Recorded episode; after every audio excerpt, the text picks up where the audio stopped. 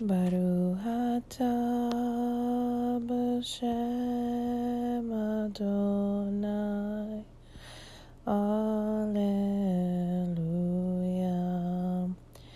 Baruch atah b'shem Adonai.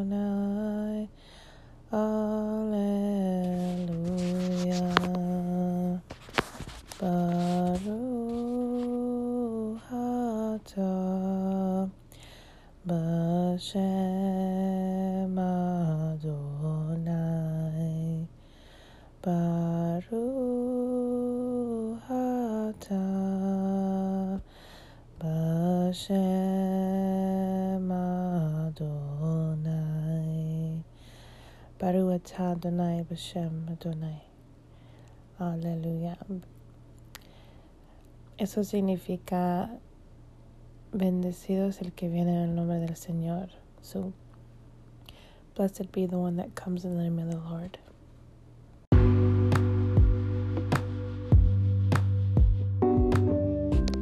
So, today I wanted to talk a little bit about what it's like, like a daily living of what it's like to be in the world of English and Spanish. Recently, I got to interpret and translate for a mother of a seven year old that had experienced um, some type of some type of abuse. Um, recently, I also was on a virtual stage with the first day there was already 520 people watching um, from Nigeria. We were speaking about child abuse. I am, since I am a substitute teacher in person, substitute teacher, and virtual teacher, English and Spanish. Um, and I've been a preacher's kid all my life. This was something that I'm not scared to, or I'm not really um, ashamed or even shy to speak about when it comes to preventing and what you can do to prevent child abuse. Um, and so, like, th- this was something that I've been, I've had my limited liability company, which is called Zeladon Help, for about four years now. And I've done literally so many different types of translation and interpretation. And this is the kind that is the heaviest on my heart because it's a child, it's trauma, it's abuse that literally changes their mind, literally changes their body, literally just has so many ripple effects. And so it breaks my heart, but I have to stay neutral because I am just inter- interpreting. And so if I become emotional, I I, don't I, then I'm not a valid interpreter and translator because I can't take sides as an interpreter and translator. I have to remain neutral between the law and the, the advocate and the mother. And so it's extremely difficult, but it's something that I've done for the past four years. Filling out so many different types of insurance documents, death certificates, birth certificates. My sister is a public notary, and so, you know, she would send me stuff to translate and then she would get it notarized. And like, there's just been so much that in my adult life we've had to deal with when it comes to immigration, when it comes to just so many different types of translation interpreting for immigrant families. And this is the type that is just so heavy. And I just needed to sing my Hebrew song that brings me peace and gives peace. And moments like this is when I really kind of just thank God that, you know, I can, I have the ability to speak healing over people, to speak life over people, to speak positive vibes, whatever you may call it, you know, speak the word of God into someone's life, you know, even though they've been through something traumatic, you can have that choice of either speaking death or speaking life for someone. And this is the kind of stuff that, you know, for me is so difficult to process, but at the same time, because of my spiritual life coach training and because of my therapeutic art coach training, like I am already, you know, I know how to deal with this type of things and I know how to help people when it, they actually go through something traumatic. I'm not a doctor. I'm not a certified counselor or anything like that. Like I can't prescribe anything, any kind of medication. If you are depressed, if you are, um, you know, if that if you're in that low moment, I urge you to seek help because as a therapeutic art coach and a spiritual life coach, that is not my job. My job is when you're already, you know, to get you to the next level, not to get you out of it. And so I want to definitely speak that to my audience and to my students that if you do feel depressed, I used to be depressed. I wasn't, I never medicated myself, but I, I had depression and anxiety, and I suffered from those mental illnesses, and that's why I'm such a big mental health advocate because I see the benefits of positive affirmations, of speaking positive words to yourself, of you know, just really sitting in silence within yourself and accepting who you are and whose you are. Can you do that? Can you sit in silence with no one talking and just be content and be happy and be joyful and be have the have access to the fruits of the spirit? You know, self-control. There's just so much you know, there's another song, I you know that in Spanish, the fruits of the spirit. Um, I can sing it in a little bit, but can you access the fruits of the spirit being by yourself? Can you do that?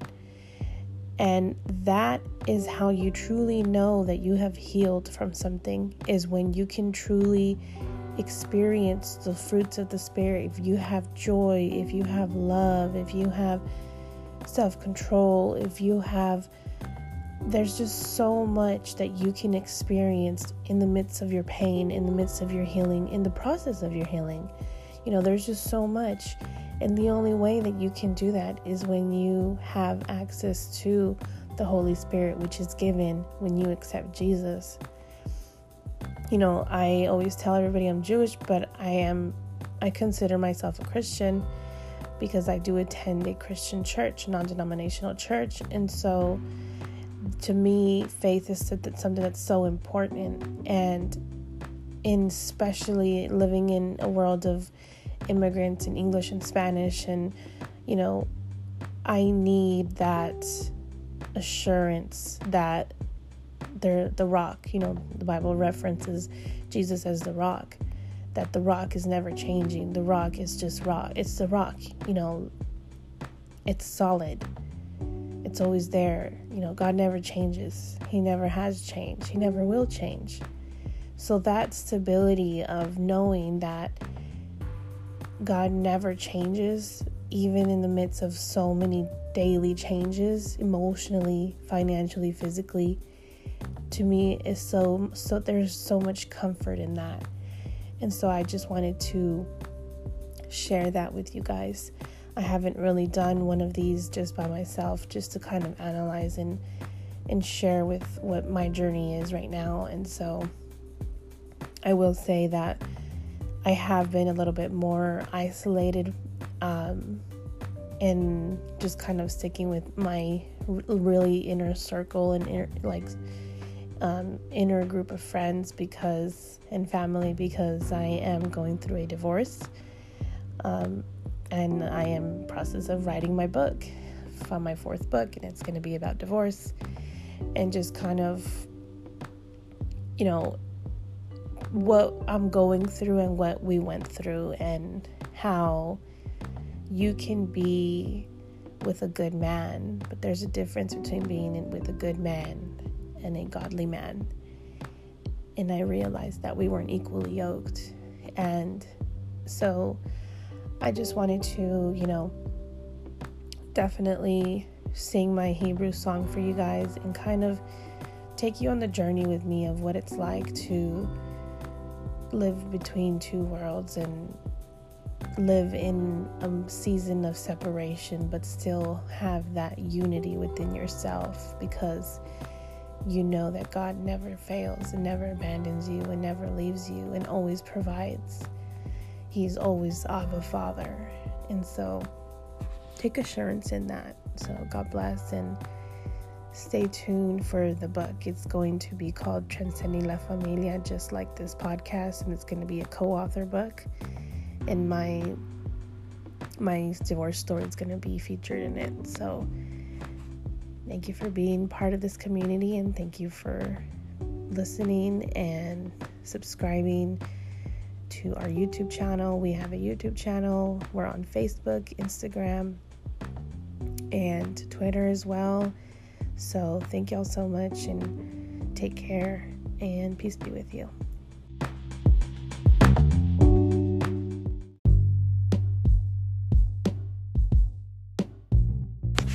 Básicamente lo que estaba hablando es y estaba diciendo es que es tan impresionante cuando estás viviendo una estación o una temporada dificulta, que, ah, que te trae muchas dificultades en la vida y tienes acceso a, los frutos del Espíritu.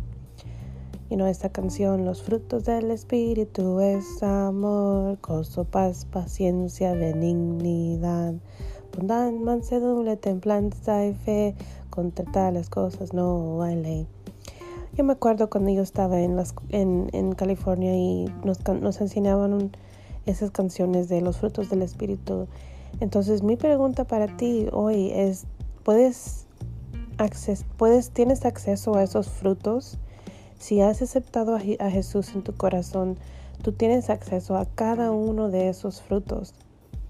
Solo tienes que pedirle a Dios, solo tienes que hablarle a Dios, solo tienes que hablarte a ti mismo o a ti misma y decir, yo tengo paz, yo tengo amor, yo tengo paciencia, yo tengo benignidad, yo tengo, you know, control, you know, hay unas personas que son tan, um, a lo mejor tienen adicciones y en el pasado han tenido adicciones y se les hace más difícil, más, tienen más dificultad cuando viene a no tomar o no fumar o comer mucho, lo que sea la, tu adicción, sea tu teléfono, sea lo que sea um, you know, algo cuando, eh, eh, algo cambia cuando aceptas a Jesús.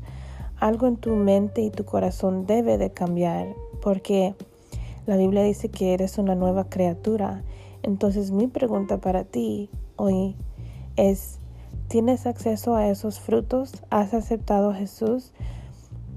Porque cuando haces eso es algo que te cambia la vida, te cambia cómo te comportas, te cambia tus relaciones, cambia cómo miras el mundo, porque ahora ya no estás en los, ya no estás, ya no hay esas bandas del, del viejo mundo, es un nuevo mundo para ti, porque es una nueva vida.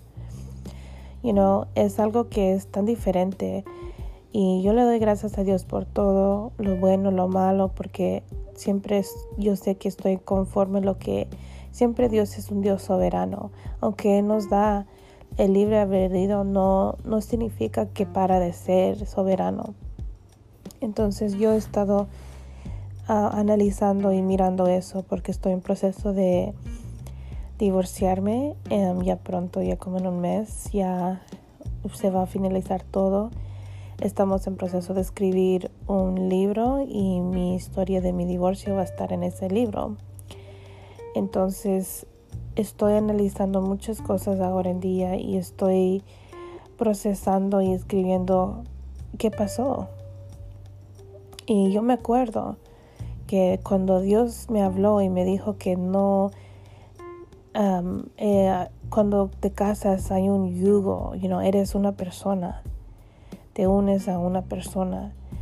Y cuando esa unidad ya no es tan unida, porque una de las personas no busca a Dios y se aleja de Dios, se convierte en una relación tóxica, en mi opinión. Porque tú estás tratando y tratando de servir a Dios y, y honrar a Dios, pero esa persona no está haciendo eso. Y tú puedes orar y orar y orar por esa persona, pero últimamente esa persona tiene que hacer esa decisión de voy a aceptar a Jesús, voy a aceptar el plan que Dios tiene para mí o no. Hay poder en la oración, yo sé, pero a veces el plan de Dios aún es más grande y la visión que Dios tiene y el plan que Dios tiene para tu vida es mejor de lo que tú quieres. Porque la Biblia dice que, los que Dios te da los deseos de tu corazón conforme a su propósito. So, si tu deseo es estar con esa persona, pero Dios no quiere que estés con esa persona porque tiene otra persona que es mejor para ti, que te va cumplir aún más esos deseos y, va a complementar tu vida aún mejor. Es algo que yo estoy aprendiendo porque yo me casé bien joven y hubo más buenos momentos que malos momentos, pero hay una diferencia entre un buen hombre y un hombre de Dios. Y, y hay una diferencia entre tener una relación con Dios y ir a una iglesia. Entonces, por los últimos tres o cuatro años, yo he estado analizando muchas cosas. He ayunado, he hecho muchas cosas para poder saber con confirmación de Dios que lo que yo estoy haciendo es correcto en los ojos de Él y es lo que Él quiere para mí. Y pues ha sido un proceso bien largo, pero es algo que yo sé que yo le he pedido muchas señales a Dios y yo les reto a hacer eso. Si tú estás en, en un momento donde tienes que hacer una decisión de tu vida que es muy importante en tu vida, pídale confirmación a Dios, pídale confirmación que esa persona o esa situación, o pues pídele, dale una lista. Eso es lo que yo hice. Yo le di una lista, yo le dije esto y esto y esto tiene que pasar antes que yo ya, es, ya pida el divorcio. Y, you know, la Biblia dice, you know, que cuando un creyente está con una persona que no es creyente y se separan, que vivan en paz. You know, eso es algo que yo he realizado y en este año 2022 solo he mirado a mi, you know, mi esposo ahorita ya en un mes ya no va a ser, pero ah, solo lo he mirado tres tres días, tres días lo he mirado en seis meses. Entonces es algo que cambia muchas cosas en una relación. te acostumbras a estar solo, te acostumbras ya a estar solo, you know, no soltero, pero solo o sola. Entonces es algo que no es algo nuevo para mí, pero es algo que ya sé que el final de un capítulo de mi vida y yo le doy gracias a Dios por todo, lo bueno y lo malo. Pero sí, pues esa canción que, que canté es ah, una canción hebrea que me trae mucha paz en esos momentos donde necesito mucha dirección de Dios canto esa canción para paz. So, Dios me los bendiga y me los guarde.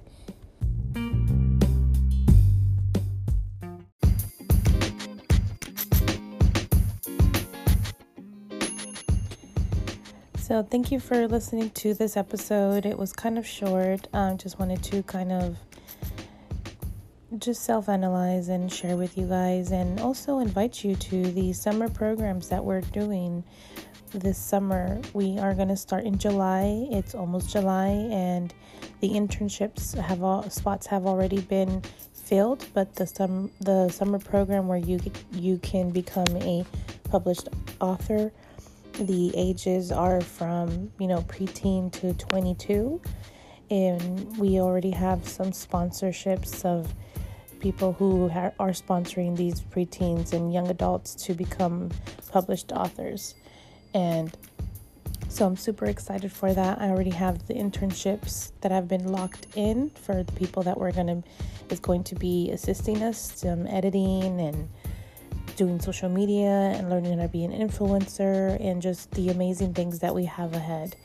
And so I'm super excited for everyone to just grow and for learning idiom to also be part a, of this summer program and also we have fall workshops that are coming up too so i'm super excited for the fall workshops where we're going to be able to teach like in-person events. The, i'm very very excited about the in-person events. And speaking of in-person events we do have this summer the only in-person events that we're going to be doing this summer because most of the internships and the it's going to be virtual.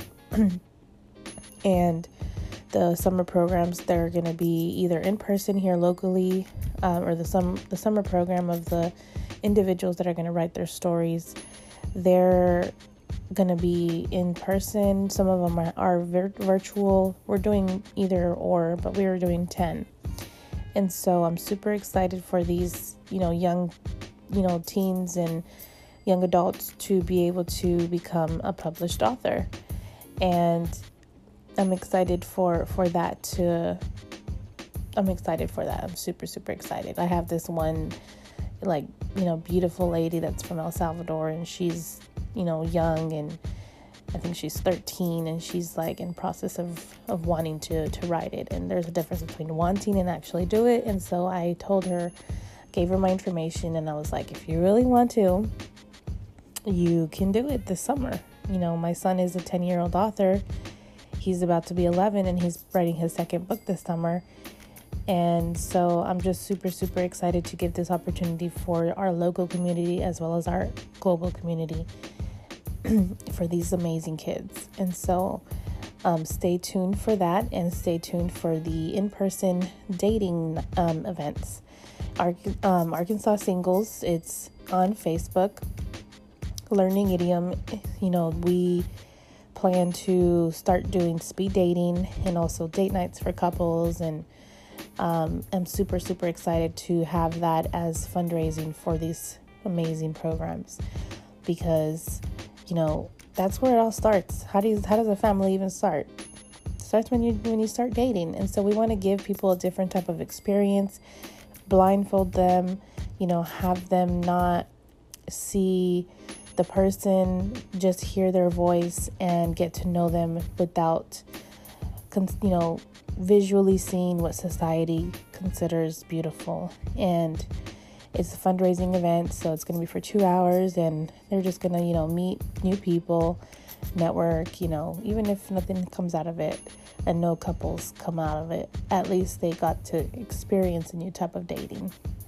And within the group, we've already gotten messages from people that they've you know met their significant other inside of the group without these in-person events. And so i'm just excited that this group that has over 6000 members of arkansas singles has already done some kind of good for someone.